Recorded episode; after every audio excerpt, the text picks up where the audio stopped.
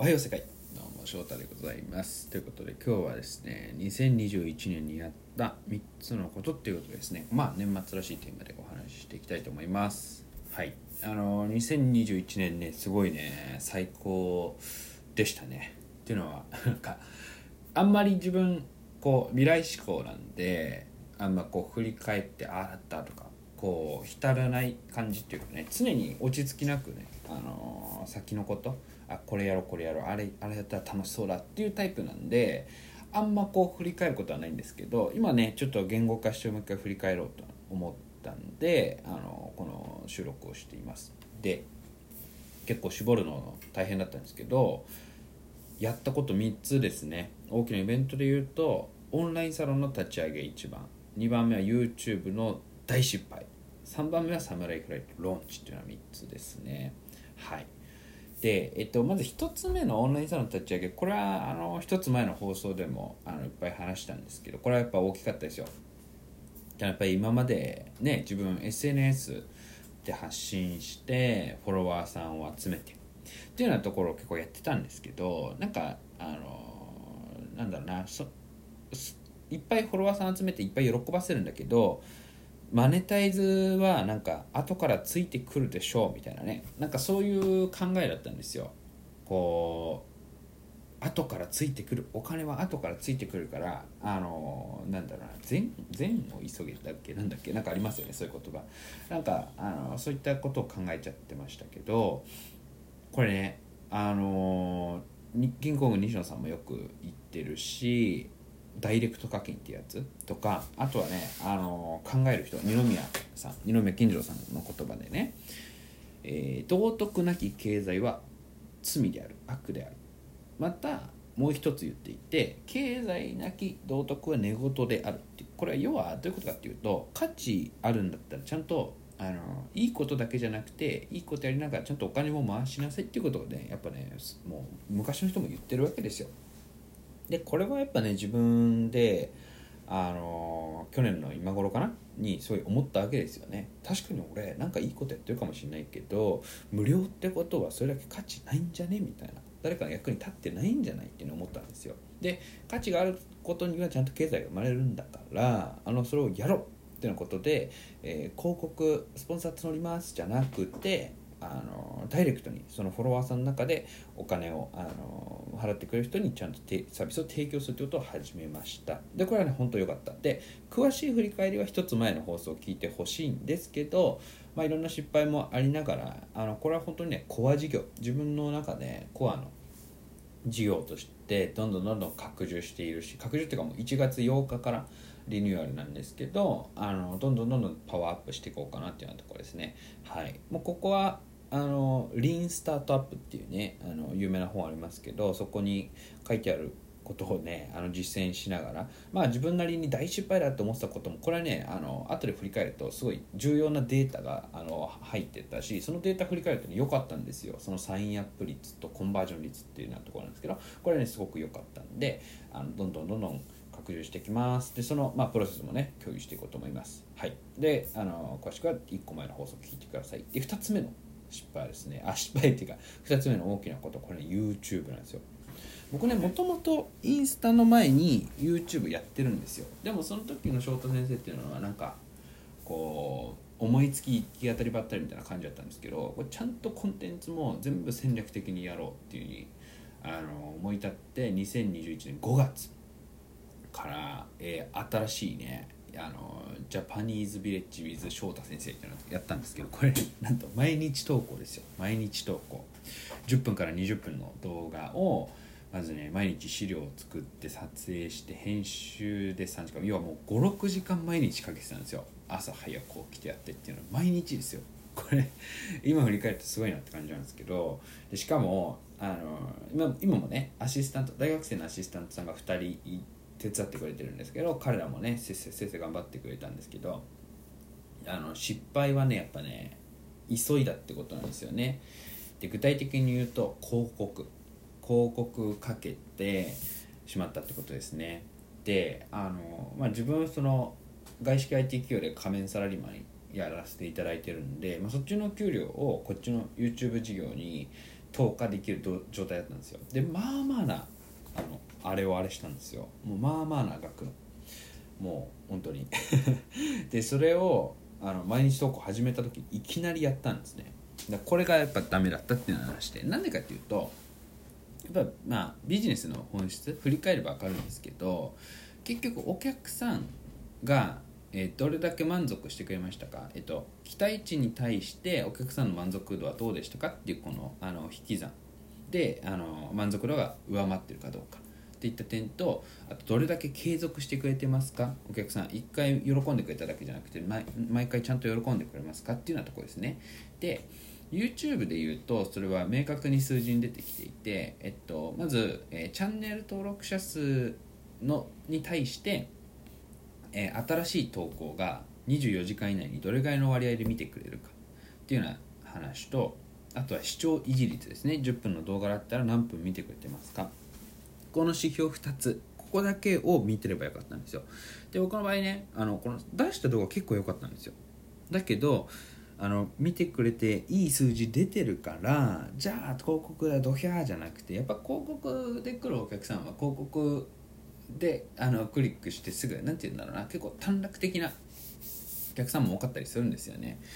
だからなんかここをね焦って焦ってとにかく10日じゃーって言ってねなんかイケイケどんどんいろんな意味でイケイケどんどんだった時期だったなっていうふうに思います。けどやっぱねこれはさっきあのリーンスタートアップっていう本にも書いてあるって言ったんですけどもうね規模の大小関係なくて結局あのフォロワーが分かんないよ。もう20人とか30人とかの時ですらやっぱねあのお客さんを喜ばせていてちゃんと維持率維持あの継続的に見てくれてるファンを獲得できてたらこれはやっぱねプラットフォーム側がちゃんと優遇してくれるんですよ。このチャンネルの動画はいいとかこの、えーと、インスタアカウントの投稿はすごく良質だっていうのでやっぱそれなりにちゃんと人をねあのオーガニックでって言い方するけど増やしてくれるんですよね。それをね分か頭では分かっていたもののやっぱやってしまうっていうねなんか自分のこうなんていうかあの勢いの怖さ。やっぱねこのあの今年1年で学んだのはあのその広告買うどうこうじゃなくて要は感情に任せた意思決定はしないってことなんですよね。やっぱね興奮して自分はやれるっていう時ってすごい盲目になりがちだし心は熱いんだけどやっぱね頭冷静になんなきゃいけない。で、えっと、感情的になった意思決定とかあの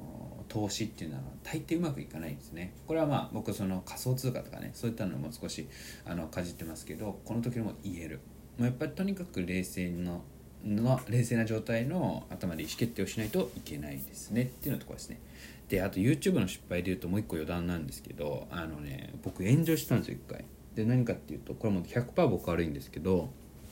あの劇中心のね動画アップしてたんですがその劇でね外国人の役をする時に僕ね付け放してたんですよ。でこの付け花があのやっぱそれはそうですよ。今振り返って100%僕悪いんですけどあのあるコメントが来てね、えー、アメリカ人の真似するのはいいけど付け花やめてくれない。めちゃめちゃ失礼なんだけど。っていうコメントが来て僕はね何やってんだろうって思ったんですねその時に。もう頭真っ白になったしねえこれだけこう人種差別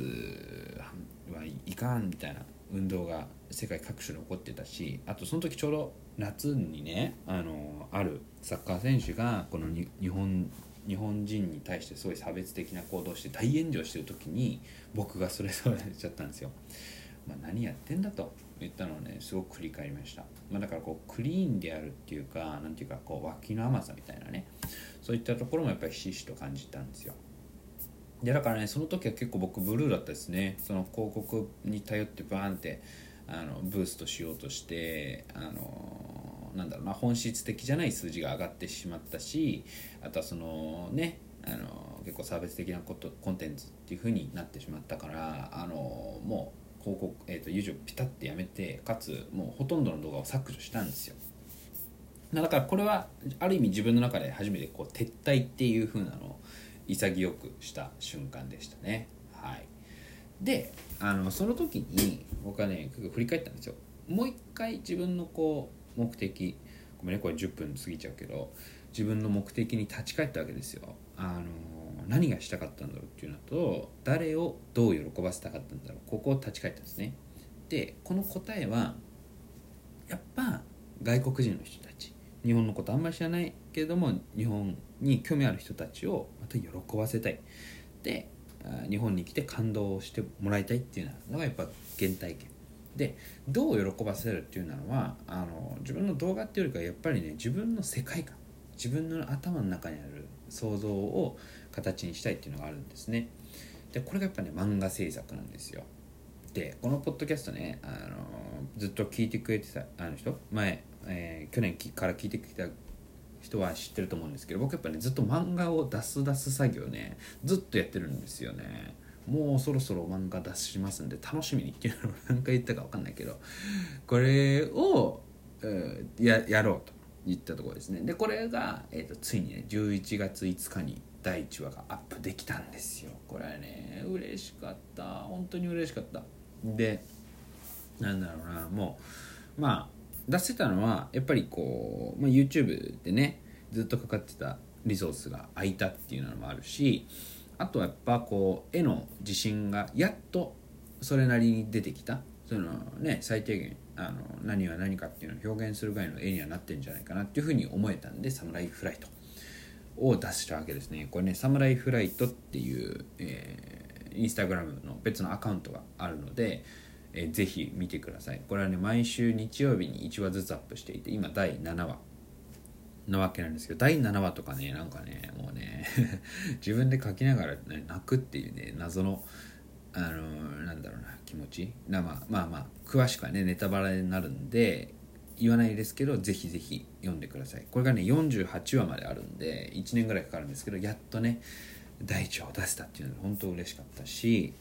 でもここはね僕はあの冷静になってますよ。うん。YouTube の失敗があったじゃないですか。ね。目的を見失わないっていうか。ね。周りの人はかなりこ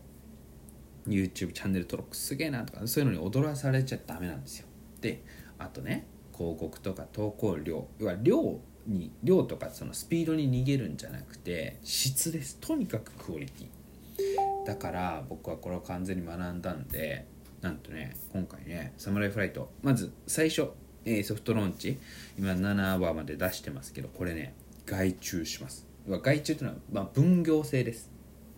えっとキャラクターデザイン。要はどれだけ絵のクオリティが高くて脚本がもし楽しかったとしてもやっぱねこうキャラクターデザインですよ。最初の入り口は。このこのキャラクターがこういうキャラクターってこう分かりやすくないと伝わらないんでキャラクターデザインはねなんかすごくいいデザイナーさんが見つかったんでそのデザイナーさんにお願いする契約をしました。でかつ毎日毎週毎週じゃあその作ってくれたキャラクターデザインを僕が一人書くんじゃなくてこれね分業制です。イラストレーターさん。でイラストレーターさんはまだね決まってるわけじゃないんだけど何人か候補がいて今声がけしてるっていうところですね。まあこれはねフォロワーさんの人たちに声がけをしてねインターンを募ったっていうのも結構あの自分の中では新しい挑戦だったんですけどすごく楽しかったなっていうようなところですね。はい。でね結論。お金が足りないんです。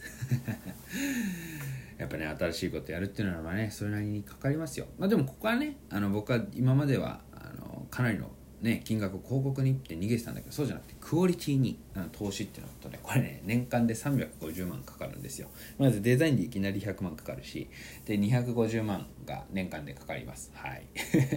でこれはねあのどう捻出するかっていうのは、まあ、自分でね貯金から出すっていうのは本質的じゃないからあのこのサムライフライト事業で回せるようにやろうっていうようなところで今日々ね考えて計画してるところなんですけどまあこのねプロセス自体も結論まだ決まってないんですよ。ねクラファンやろうかとかあのスポンサーさんつけようかとか分かってないけどもこれも全部あのこのポッドキャストとノートで共有していこうかなっていうふうに思ってますんで皆さんあのぜひぜひ温かく見守っていただけるとありがたいです。といったところでね、本当に2021年はね、もうかいつまんだ3つでしたけど、かなりね、大きい紆余曲折ありましたけども、もう今もね、それを走ってるっていうようなところですね。で、2022年はもはやもう始まってますよ。もう始まってる。もうこのサムライフライトの、えー、デザイン費、えー、イラスト代の350万をどうやって、えー、捻出するか捻出するかっていうかどう錬金していくかっていうのはところなんですけどそこもあのぜひ楽しみにしておいていただければなというふうに思います。はい。それではでではではでは皆さん良いお年をお迎えください。そして来年もよろしくお願いします。ありがとうございました。またね